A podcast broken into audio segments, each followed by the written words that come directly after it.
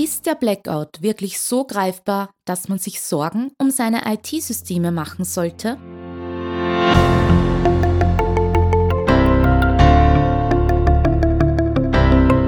Im Antares Tech Talk, dem Podcast von IT-Profis für IT-Profis, beantworten unsere Experten und Partner die spannendsten Fragen rund um Netzwerk, IT-Sicherheit und Compliance und gewähren echte Insider-Einblicke.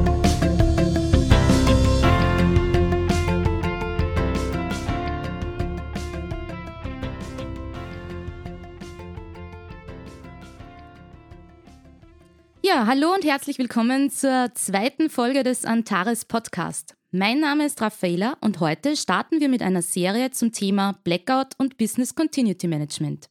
Im ersten Teil dieser Serie spreche ich dazu mit unserem Geschäftsführer Jürgen Kolb über die Gefahren und Lösungen für IT-Infrastrukturen. Heute unser Experte. Jürgen Kolb ist Geschäftsführer von Antares NetLogics und verantwortet als Mitbegründer und Managing Partner bei IcoSol den Bereich Sales, PR und Marketing. Als zertifizierter Datenschutzberater bringt er sein juristisches sowie technisches Fachwissen ein. Hallo Jürgen, heute sprechen wir ja über ein immer wichtiger werdendes Thema. Blackout und Betriebsunterbrechungen ist ja derzeit in aller Munde. Kannst du uns erklären, warum das so ist und wie man sich als KMU oder öffentliche Verwaltung darauf vorbereiten kann? Ja, herzlich willkommen. Ich freue mich, hier sprechen zu dürfen. Und um gleich zum Punkt zu kommen, über Krisenszenarien und Untergangsvisionen kann man ja sehr viel philosophieren. Und es ist immer alles sehr theoretisch, bis sie eintreffen.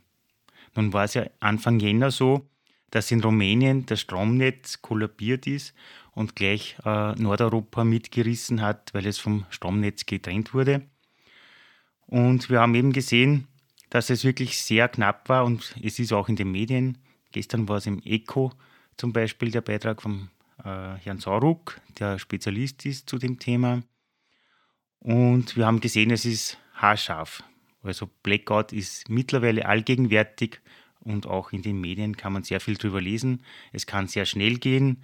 Es können Unwetterereignisse sein, wie vor ein paar Jahren in Slowenien, wo eben Unmengen an Eis und Schnee die äh, Stromleitungen eben äh, unterbrochen haben und die Masten gerissen sind.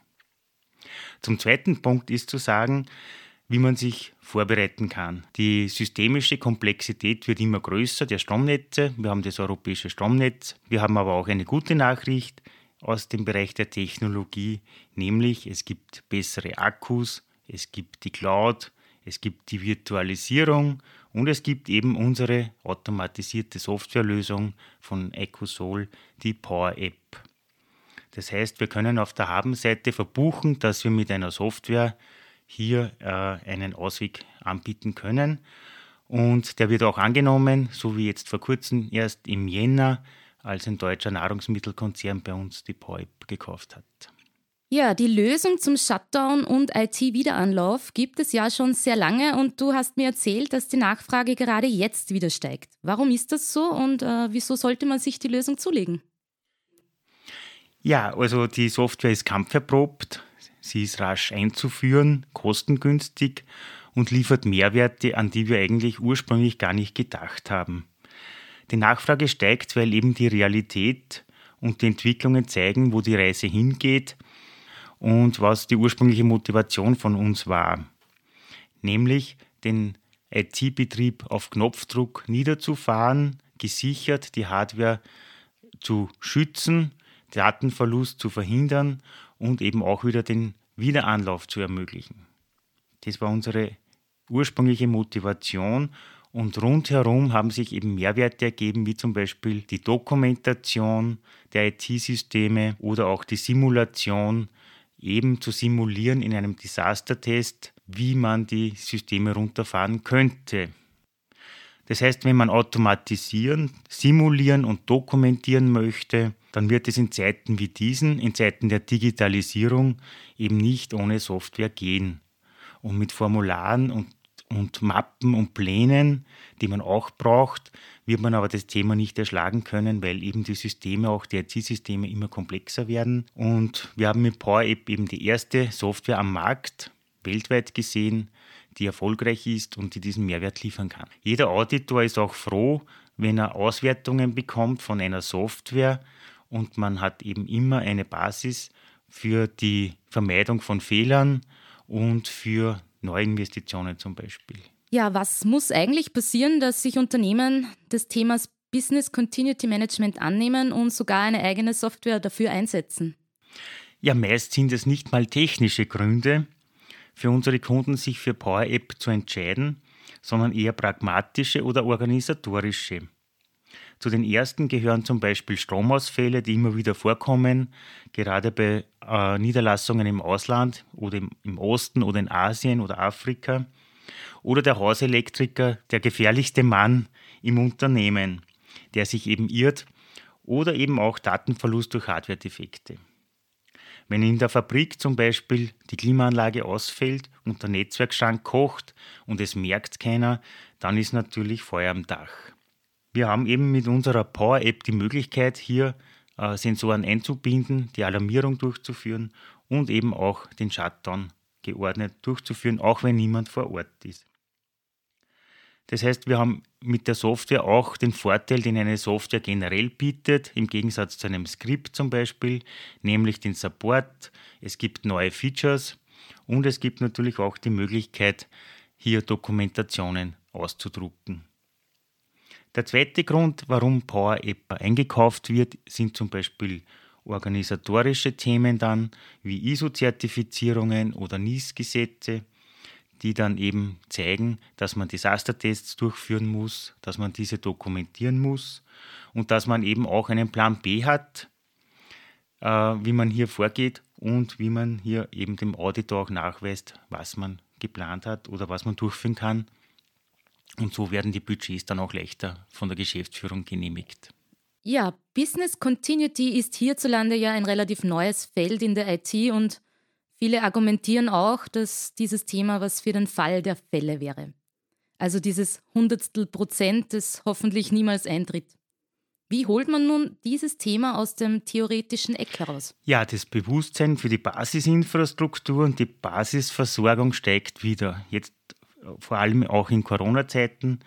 Das heißt, wir machen uns Sorgen um den Platz auf der Intensivstation, um das Thema Strom generell, das saubere Wasser oder auch den verseuchten Acker oder zu viel CO2 in der Luft. Diese Themen werden immer wichtiger und wir schätzen eben auch die wichtigen Basisinfrastrukturen.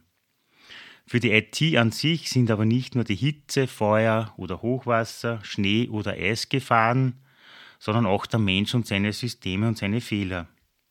Mit etwas Pech kommt dann eben noch ein, eine Fehlleistung dazu eines Mitarbeiters oder ein, ein Angriff aus dem Internet durch Hacker zum Beispiel.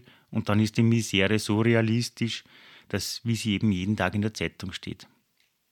Also wir gehen das Thema pragmatisch an, wir betrachten das von allen Seiten, holen es aus dem theoretischen Eck, wie du sagst, und beginnen zum Beispiel bei der Redundanz in der Netzwerktechnik, wir vom Management der IT und werfen auch einen Blick auf das Risikomanagement von oben sozusagen.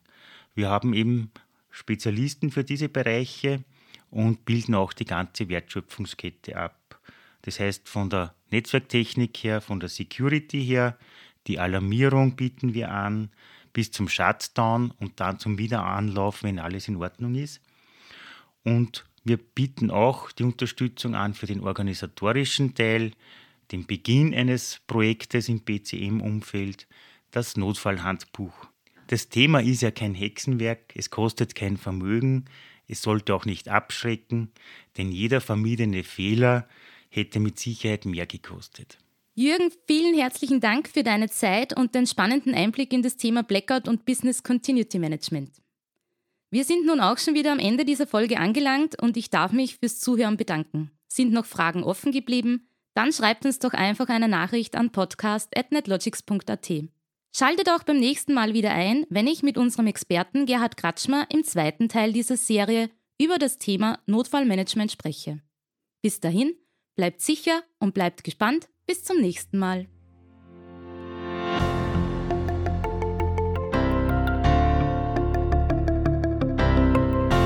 Antares NetLogics ist ein führender österreichischer Dienstleister für IT-Sicherheit, kritische Infrastrukturen und Managed Services.